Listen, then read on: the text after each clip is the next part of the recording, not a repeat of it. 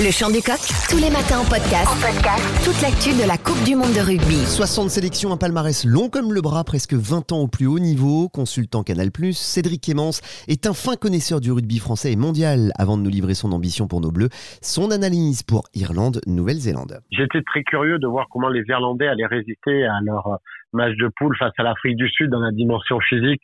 Dans un premier temps, on va dire, ils sont passés un peu sous le rouleau compresseur des, des Sud-Africains, mais ils ont rien lâché.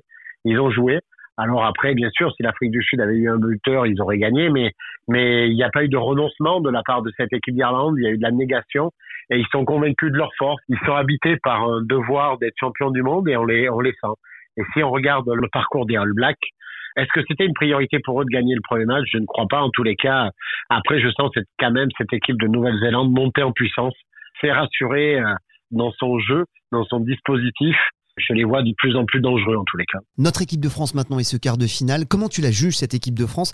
Je t'ai lu dans la presse tout récemment nous dire que c'est peut-être la meilleure équipe de France de, tous les temps. C'est élogieux à l'amorce de ce quart de finale. Non, mais c'est une certitude. Ils sont complets. Ils ont tout mis de leur côté. Ils sont allés chercher les compétences à droite, à gauche pour ne pas avoir de trous dans la performance. Euh, ils ont rien laissé de côté.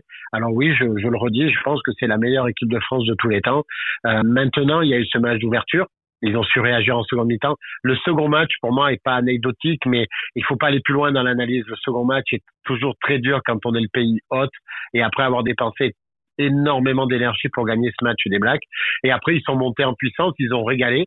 Il y a des joueurs qui se sont installés à l'image de Biel Biarré. Il y a des cartes qui ont été redistribuées. Il y a eu des blessures, des absences.